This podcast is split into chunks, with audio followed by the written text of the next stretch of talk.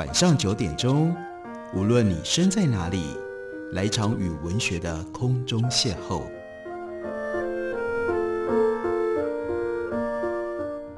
杨照谈书，邀您一同遨游文学世界，认识古今中外的经典之作。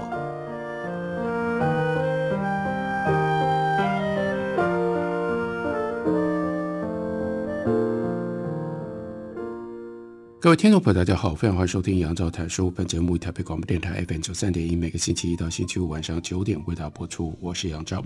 在今天的节目当中要为大家介绍的，这是阿布的最新散文集，它的标题书名叫做《万物皆有裂缝》，这是由宝瓶出版公司刚刚出版的新书。阿布他比较特别的身份，那就是他一九八六年出生，东华大学华文所硕士。不过他到东华大学去念华文所的时候，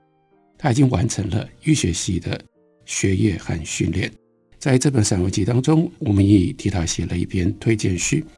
所以一开头的时候就指出了阿布这样一个特殊的文学和医学双栖的身份。吴明益说，几年前一位出身医学院、已经是合格医师的学生坐在我的课堂里，我向来对文学科系以外来到创作所的学生格外的有兴趣。我认为，如果文学既是一种专业，而这种专业，其中一个主要的责任和特质在于呈现人性。那么，它和其他专业最大不同的地方，就在于产出之前的倾听以及挖掘，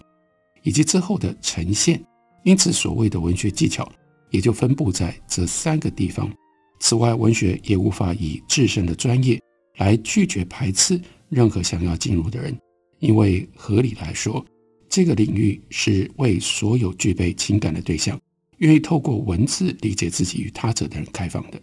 更何况这个人指的就是阿布，他是精神科医师，已经写过几本散文诗集，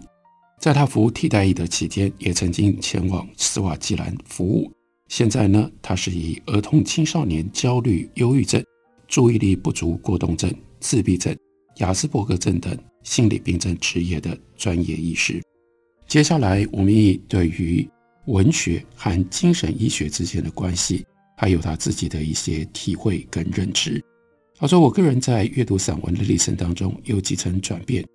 一是年轻的时候读到台湾当时流行的人生哲理散文，并且以为那就是散文的本质，直到后来接触到沈从文的作品，才算是初步认识了文字美学的另外一个层次。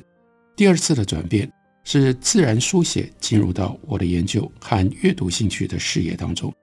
把我的思想叙事以及对于文字美学的定义再次拓荒。从此之后，无论是 formal or informal essay，只要是杰出的作品，我都能够享受其间迷人的魅力，也不再信奉传统的美文以及感悟式的人生哲学文章。与自然书写深度相关的科学书写，特别是医学领域的科学写作。或者是更软调一点，具备医师身份写作者的医疗行为记录、生活或者是自然杂记，因而吴明益说也非常吸引我。医学是一个一旦跨入就会成为叙事者机缘视野的一种专业，身处医学领域一段时间之后，很难摆脱医学的视野来看待万物。所以吴明益特别讲，在这边提到的并不单只是 medical writing。医疗写作。这个词专门指的是传递医疗知识的内容，它讲的是更广泛的，也就是具备医师资格或者是经历的写作者，他如何把自身的经验以及情感化为非学术的文字，范畴包括了医学研究、医学专业，进而扩及自身的情感、哲学、艺术、社会，并且用多种的文体来予以实现，正是他们的医学专业。使得他们在看待人间万物或者是自身情绪的时候，就展现出他们跟一般作家不一样的差异视野，也成就了称之为叫做 physician writer 医学医师作家 physician writer 在文学史上的意义。这种医师作家在西方跟台湾都蛮常见的。例如说，据说写了《使徒行传》和《路加福音》的 Saint Luke 圣路加。以诗歌来传达梅毒特性的 Francesco，或者是 Mandeville 和他的政治讽刺作品《蜜蜂的预言》，他们都是医生，据说都是医生。另外，放弃医师的职业而成为极为杰出英国诗人代表，那就是 John Keats。还有呢，海明威的偶像，那是 Nassie。对于美国当代诗风极具影响力的诗人 William Carlo Williams，或者是和丈夫。Asimov 一同为科幻努力的 Janet Asimov，他特别提到了这几位具备有医生身份的作者，然后再对应对照看，在台湾的医师作家西普，从赖和一将近年的医师作家在各自的专业领域扩展非学术性写作的迹象越来越明显，不管是外科、老人医学、心理医学。都有专业医师投入以非学术的形态写作，只是文学院里的研究会较聚焦在那些曾经获得文学奖项的医师作家。不过这也是非战之罪。当文学研究者不具备一定程度的医学知识的时候，如果遇到真正优秀的医生作家作品，是有可能连其间的隐喻或从医学角度观察出来的洞见都无从发现。接下来，吴明义就在这篇推荐文里面为我们描述、形容他所认识的阿布。他说，和阿布相处了之后，他花了一些时间想如何跨出自己原本写作的窠臼；而作为老师，吴明义也花了一些时间在想要如何和他对话。对已经出版了几本著作的阿布来说，他自身已经是一个自主的写作者，拥有写作材料的方向、意图以及欲望。当然，也绝对不是完全不懂写作的技巧。他现阶段的突破，或许重点是放在要如何扩展写作的内容，以及寻找哪一种节奏和风格适合他自己。这是曾经在东华的创作所作为阿布的老师吴明益他的观点。我们再来看一下关于这一部散文集阿布他自己的说法。他说。在住院医师的四年，在外加次专科训练的一年，大体来说，除非应人之邀，很少写作散文。住院医师的生活枯燥而重复，大多就是读书、值班、按个案会谈，偶尔写写诗。清晨绕着湖边跑步，傍晚则去做重训。二零一八年通过了可能是人生难度最高的精神科专科医师考试。考完试了之后的一个礼拜，突然有了这样的一个想法，想要把这一段艰难而且充满自我怀疑的过程记录下来。那就是收录在我们今天为大家介绍的这本书当中，有这么一篇，标题叫做《当自己也走过这一段》。我们就来看一下，当自己也走过这一段这篇文章。这篇文章阿布就说，每个月四月中以后。全台湾精神科训练医院里的第四年住院医师就会被分成两类，一类是通过专科考试的，一类是没通过的。过的人在阳光下接受道贺，没过的人在角落里敷着伤，质疑自己是不是哪里不够好。即使分类有其必要，但如此决绝的二分法还是不免令人难堪。某一些更细致的、充满个人特质、散发着幽微光辉的事物。全都被一笔勾销在过和不过的印记底下了。精神科专科医师考试据说是全台湾最困难的专科考试之一。考试分为笔试和口试，其他专科的医师们或多或少都有耳闻精神科专科口试的特别之处。不同于大部分的专科都是自己准备病历报告，考官在提问相关的知识。除了专科知识以外，精神科的口试。更像是一场充满突发状况的表演。现场会有三位考官，其中一位考官会带个案进来，让在市场里面早就已经紧张到手心出汗的考生进行四十分钟的诊断性会谈。考试个案并非近年来医学教育常采取的标准化病人。标准化病人指的是经过训练的志愿者，他来扮演病人，备好固定的剧本，在考场内。依照脚本内容来演出，而是真的就从病房或者是门诊征询有意愿的个案，带着自己真实的故事跟自己的症状来到诊间。那被考试的人，你有四十分钟的时间跟这个个案进行诊断性的会谈。认识你面前，当然对你来说，他既是一个病人，同时他是一个陌生人。在会谈之后的十分钟，梳理出他的故事来。会过跟不会过差别，那就在于你需要在这个四十分钟之内，你要说服这三位考官，你是一个能够让他们放心托付个案的医师。但是没有过的原因，那就五花八门了。考生们都听过这样的传说：个案戴着一顶帽子走进来，太紧张的考生从头到尾没问个案你为什么戴帽子，就被挡掉了。症状澄清的不够完整，挡掉；执意澄清症状却忽略了个案反复提到的话题，当掉；太多时间闲老来不及收集资料，当掉；同理心不足，当然也被当。太多前辈惨烈的故事流传在考生之间，耳语相传。考官几乎像是脾气阴晴难测的神明，在过和不过的红尘里打滚的考生。就只能够在考前四处寻访大庙，盼望大神不吝开金口，给一支灵签，指点一二明路。考生之间也私下流传一些秘籍，多是考过的学长姐所留下来。会谈应该怎么开始，要如何转折？不同门派似乎也都各有套路，但这些套路往往上了考场就不灵光了。毕竟从来没有一种固定的公式能够套用在每一个。独一无二的生命当中，到最后能够救你的，还是过去四年里在诊间或者是病房当中累积的临床经验，那些个案真实受苦的生命所交给作为医生曾经有过那四年经验的人，我们的事。这种关于精神医学专科考试，的确我们绝大部分的人没有办法真的能够去体会，能够理解。可是借由阿布的散文。他帮我们开了世界的这扇窗，我们可以看到医学的一些特殊的风景。当然，这风景当中有美好的，也会有让人困惑或让人感觉到丑陋的。我们休息一会儿，等我回来继续聊。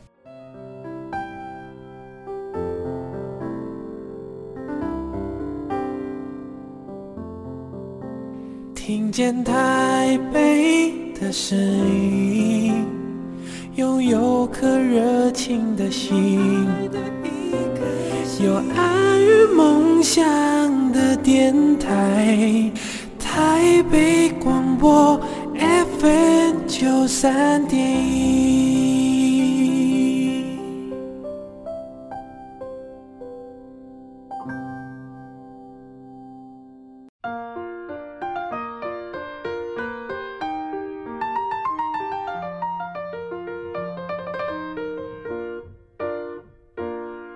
感谢您继续收听《杨照谈书》。本节目以台北广播电台 FM 九三点一，每个星期一到星期五晚上九点为大家播出到九点半。今天为大家介绍的这本书是阿布的最新散文集《万物皆有裂缝》。阿布是一位精神医师，所以在他的散文集里面，他这个时候化身为医师作家，他明确的用一种医学的角度来为我们描述、刻画以及传递他的生活经验。他在自序里面说。花费五年的时光所学习的精神医学，已经某种程度渗入我自己的体内，一点一滴影响了我的世界观，甚至我的人生。除了诊断以及治疗以外，原来精神医学的某一个部分，也可以成为一种理解的工具，去理解他人，理解疾病，也理解自己。精神医学是探讨经验的学科，忧郁有忧郁的经验，幻觉也有幻觉的经验。或许有人觉得经验太过于主观，不那么科学，但数据一切正常，并不代表你就不会感觉到痒、麻、疼、痛。对于一个充满知觉的人来说，有的时候经验又比抽血数值或者是 X 光影像要来得更加真实。每个人有自己的经验，如同病患的标签无法涵盖所有人的经验。阿布说：“我在这本散文集里所描述的，无意也无法代表。”每一个人去发声，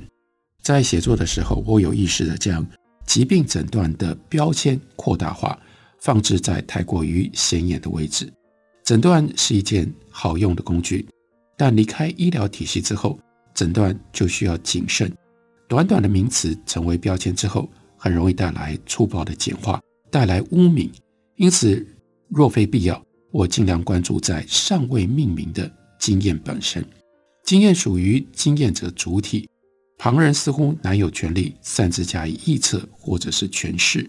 更遑论把他人痛苦的经验直接挪作写作的素材。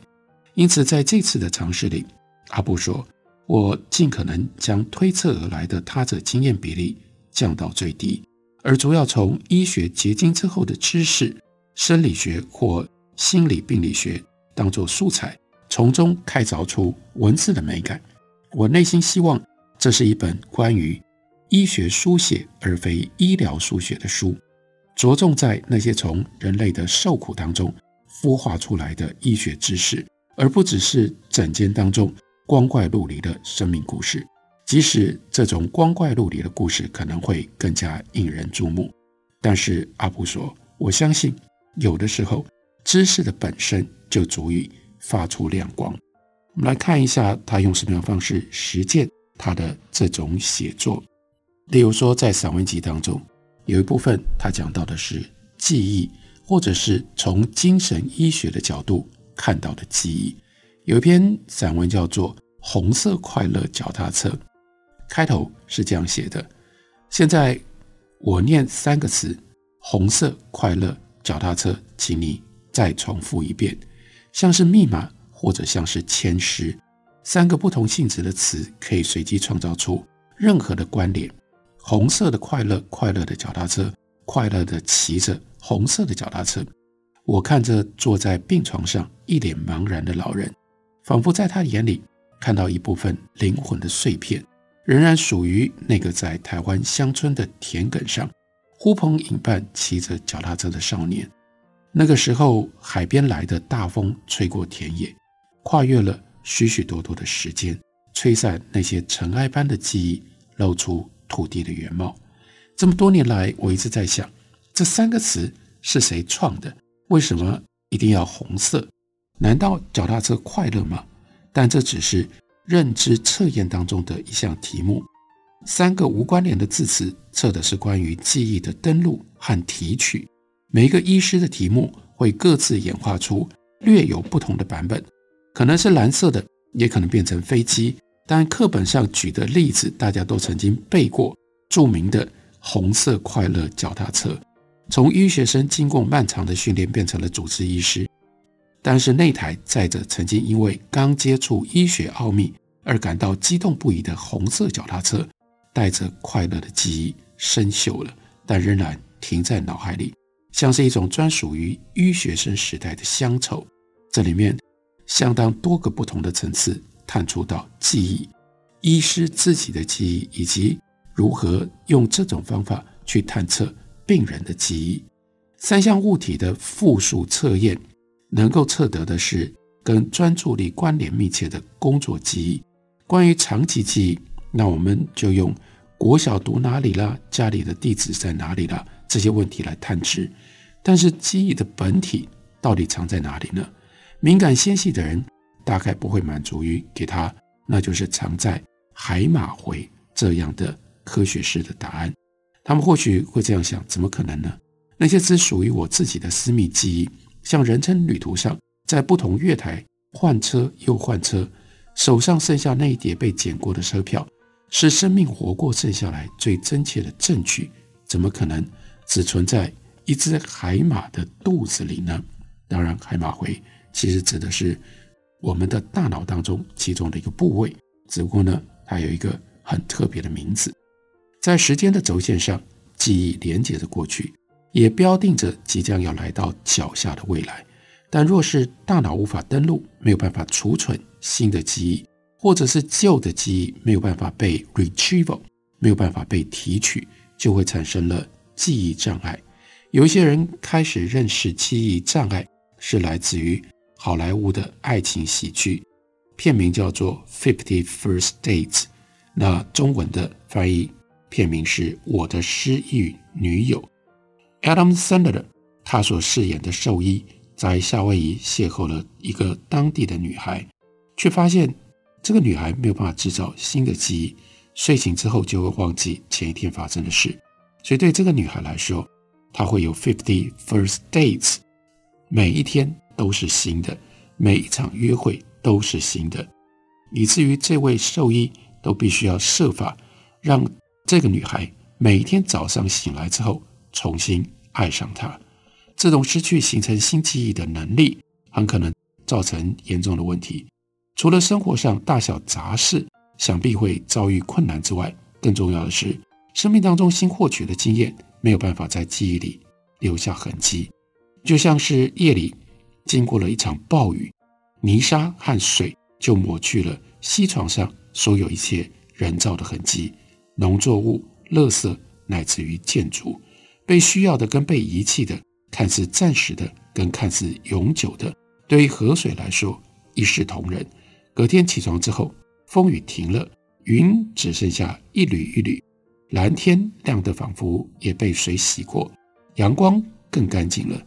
西床上除了昨夜新堆积的沙石之外，什么都没留下，好像先前发生过的一切全都不曾存在过。而与之相应的另外一种病症，称之为逆行性失忆，受损的是提取旧记忆的能力，例如那些老人。有度于朝着过去的方向，一寸一寸啃食着他们的记忆。他们能够记起童年的往事，但是没有办法回忆起昨天晚餐吃了什么。或许淘洗掉近期记忆的干扰，童年琐事反而变得更加的清晰。他坐在客厅电视前面的摇椅，很容易就困了。恍惚之间回到国小的时候的自己，父母正忙着生计，那些玩伴。还在门外等他一起骑脚踏车去探险。睡睡醒醒之间，他常常提到过去的回忆。生命变成了一个环，他把未来的日子活进到记忆里面去。两种类型的失忆常常会混杂出现，让临床的症状更加的复杂。最核心的问题是，如果我们被从线性的记忆时间轴当中切割出来，不再记得过去。也没有办法在未来留下新的记忆，往前往后，依照这样的一个比喻，都遭遇到了断崖，看不见尽头的黑暗里刮起从深渊吹来的风。即使生命的状态依然持续着，记忆孤岛上的我，还能够称得上是我吗？或许人有很大一部分的自己是活在记忆里，如果没有记忆，我们对自我的认知就无法连贯。我。就不再是我。接着，阿布引用了夏雨的诗诗两句，说：“每个早晨，所有起床的人，首先被他自己的鞋子说服。在此，记忆就是我们每一天穿上的鞋。我们用来建构自我的资讯，通常都来自于记忆。比如说，父母是谁，家住哪里，我是哪一间学校毕业的，毕业后曾经做过什么样的工作。”记忆替我们提供了一条一条的讯息，编织成为一个网络。讯息之网承载着我的重量，仿佛那些讯息就是我们的自身。如果剥除了那些可以被记忆诉说出来的资讯，那我还剩下什么呢？这的确是大哉问。记忆的种类包罗万象，除了那些能够提供资讯的记忆之外，还有某一些经验。是用更幽微隐藏的方式储存在记忆当中，例如说我们的技能，例如说我们的情绪。失忆一点来说的话，身体会记住很多的事情，但不一定有办法用语言来描述。跟技能有关的记忆就是如此，例如说你踩上了脚踏车的时候，镶嵌在每一个关节、每一条肌肉里的无数个本体感觉受器。都自动像深埋在土壤当中的种子一样，被春天唤醒了，在黑暗里发出比星空还要明亮的光芒，指引我们接下来应该怎么样用另外一只脚来踩踏板，手要怎么样握住龙头，如何才能够平衡车身。